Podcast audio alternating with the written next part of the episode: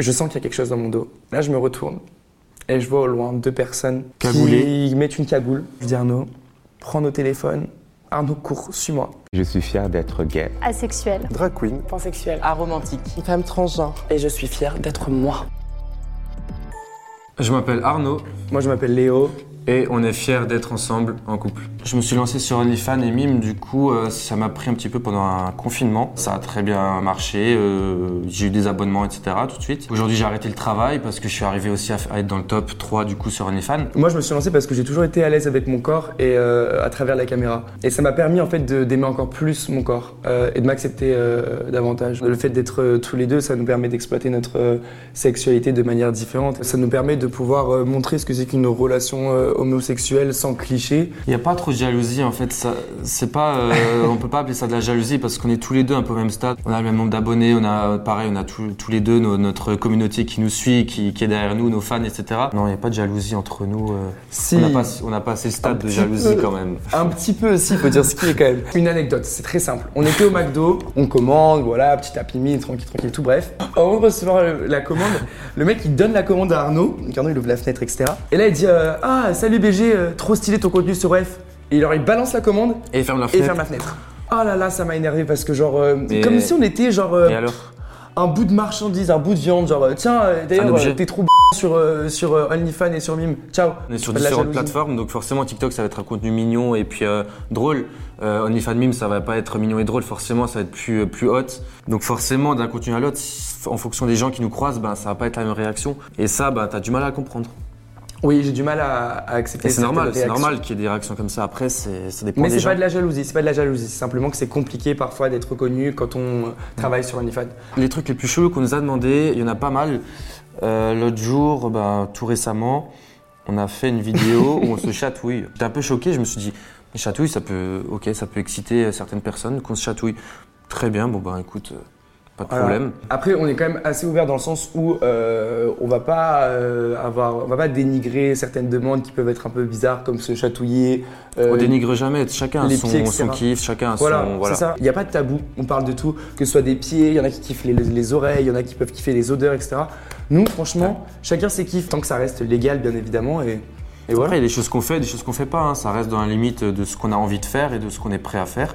Exactement. Si ça nous intéresse ou pas. Et après, il y en a qui nous demandent. et c'est oui ou c'est non. On a découvert plein de choses sur ces plateformes-là. Le site euh, du coup bayernoleo.com où on vend nos, sous-vêtements, ça fait Ouais. partie des choses qu'on a découvert aussi euh, petit à petit sur le tas avec ces plateformes. Mais qui est cool parce que ça reste dans la bienveillance, c'est-à-dire que bien sûr. qu'on va nous, on va nous passer commande et souvent on reçoit des petits messages salut euh, bah voilà j'aimerais bien sentir ton odeur après le sport ça peut paraître bizarre je peux le concevoir C'est partie des mais kiffs. ça fait partie des kiffs et c'est toujours tourné de manière euh, bienveillante sans avoir de pression euh, pour qu'on envoie très très rapidement par exemple ou sans avoir de pression en en mode euh, fais ça j'espère que tu vas faire ça sur le caleçon Diana non c'est vraiment toujours bienveillant. Je pense qu'il faut pas tout mélanger. On, ne travaille pas physiquement avec ces personnes là on ne fait pas de rendez-vous physiquement avec eux.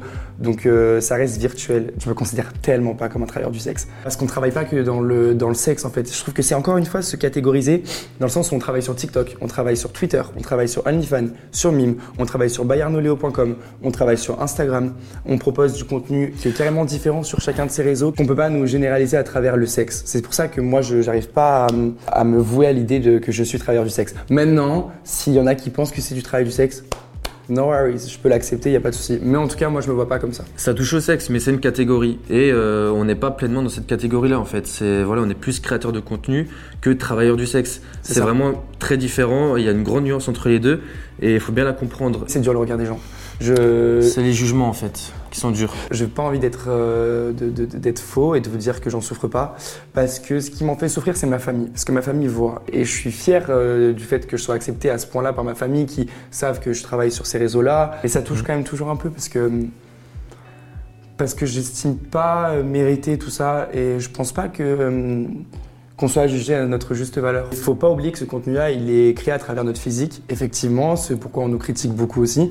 Et donc c'est pas facile, hein. faut, pas, faut pas croire que c'est de l'argent facile dans le sens où il faut sculpter votre physique, il faut travailler votre physique. C'est-à-dire qu'il faut aller à la salle tous les jours, on fait attention à ce qu'on mange, on fait attention également à ce qu'on boit, on n'est pas matrixé non plus, mais il y a vraiment quand même un, un backstage derrière tout ça qui fait que euh, pour pouvoir arriver à, euh, à proposer un bon contenu, il faut pouvoir être bon aussi. Quand on fait des lives sur TikTok euh, ensemble, euh, du coup maintenant on arrête un petit peu parce que c'était trop. Un exemple tout simple, quand on, on est comme ça assis un à côté de l'autre et qu'on arrive sur un live avec d'autres personnes, ah c'est des gays, la tapette, euh, machin, oh là là, Attendez, vous êtes ensemble mais, mais vraiment, mais, mais vous êtes ensemble, ah vous êtes ensemble. La communauté LGBT, euh, on se fait souvent dénigrer, écraser pour pouvoir, pour que les autres puissent se mettre plus haut et s'élever et, nous inférioriser. Il y a encore un grand grand effort à faire sur euh, tout ce qui est homophobie, euh, je pense euh, en France. Même si on est deux, même si on est deux, vous voyez, on s'est fait agresser par deux personnes.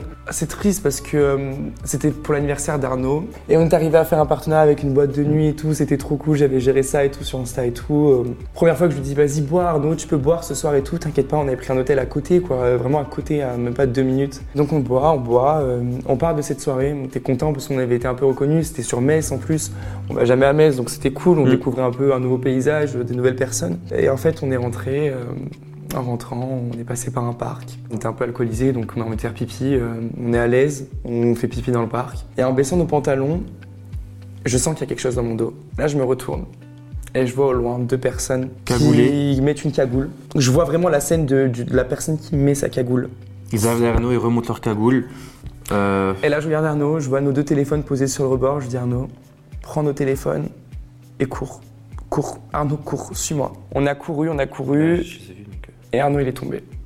Arnaud est tombé par Moi j'ai volé, il m'a enfin, il m'a poussé, j'ai volé sur la route, du coup euh, voilà, j'étais ouvert de partout, j'étais blessé, je boitais. Mm. Et euh, après il courait encore après Léo.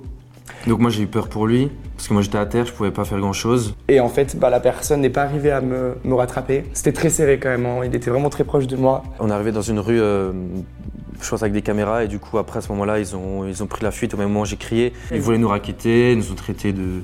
Sale PD, Ils etc. nous ont insultés, voilà. Donc, Et ce qui est compliqué, c'est que euh, on vit encore avec cette agression, puisque bah, tu peux montrer, hein, euh, j'ai encore des cicatrices, euh, voilà, un peu à droite à gauche. et c'est devenu des, Mhm. des marques qui, Mais c'est la vie.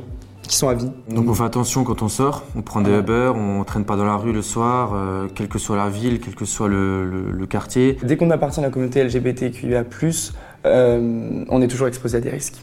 Vraiment. Même si on prend nos précautions, on n'est jamais à l'abri du mauvais endroit au mauvais moment. Et c'est ça qui est triste. Bien sûr qu'il y a encore des clichés sur les homosexuels, qui est, qui est l'actif, qui est le passif, euh, enfin, tous des trucs comme ça. euh, C'est n'importe quoi. euh, Le plus de commentaires qu'on a eu sur notre TikTok, c'est, euh, je crois, euh, qui fait l'homme, qui fait la femme. On n'a plus les mots à force, on sait plus. Ouais, ça, ça, devient, euh, En fait, ça ouais. devient pathétique. Euh, voilà, c'est un couple, c'est de l'amour. On demande pas aux hétéros euh, qu'est-ce qu'ils font, euh, comment et comment ils font l'amour, euh, qui, qui sait qui fait quoi. Enfin, chacun fait son truc dans son coin, dans son lit. Ce qui se passe dans le lit reste dans le lit, c'est tout, basta. C'est normal aussi des fois qu'on reçoit des questions un peu, un peu trop osées, un peu trop à l'aise, sans gêne. Vu qu'on qu'on est sur ces plateformes-là, les gens ont moins de limites effectivement avec nous, puisqu'ils vont se permettre plus de choses qui se permettraient peut-être pas avec des personnes qui qui, qui seraient pas sur les plateformes hautes. Après, je pense que c'est à cause des, sites X aussi. hein. Tous les acteurs porno, il y en a beaucoup qui aiment se, catégoriser et caractériser à travers le fait d'être actif ou passif, nani ou nana, alors que mentez doucement, faut dire ce qui est, au bout d'un moment, euh, mentez doucement les gars. C'est pas ça la vie, tout le monde le sait. hein. En termes préventifs, euh, je pense qu'il faut faire attention. C'est pas aussi simple qu'on le croit et il y a beaucoup de côtés euh, néfastes. Donc, euh, faut pas le prendre vraiment comme un jeu. Faut faire très attention à ce qu'on poste parce que c'est sur Internet. Ouais. Donc, tout ce qui est sur Internet, forcément, il reste.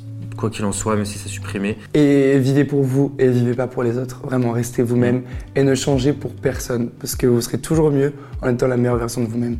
C'est ce qu'on dit toujours. Soyez vous-même. Ouais. Et il faut être convaincu pour être convaincant. Ça aussi.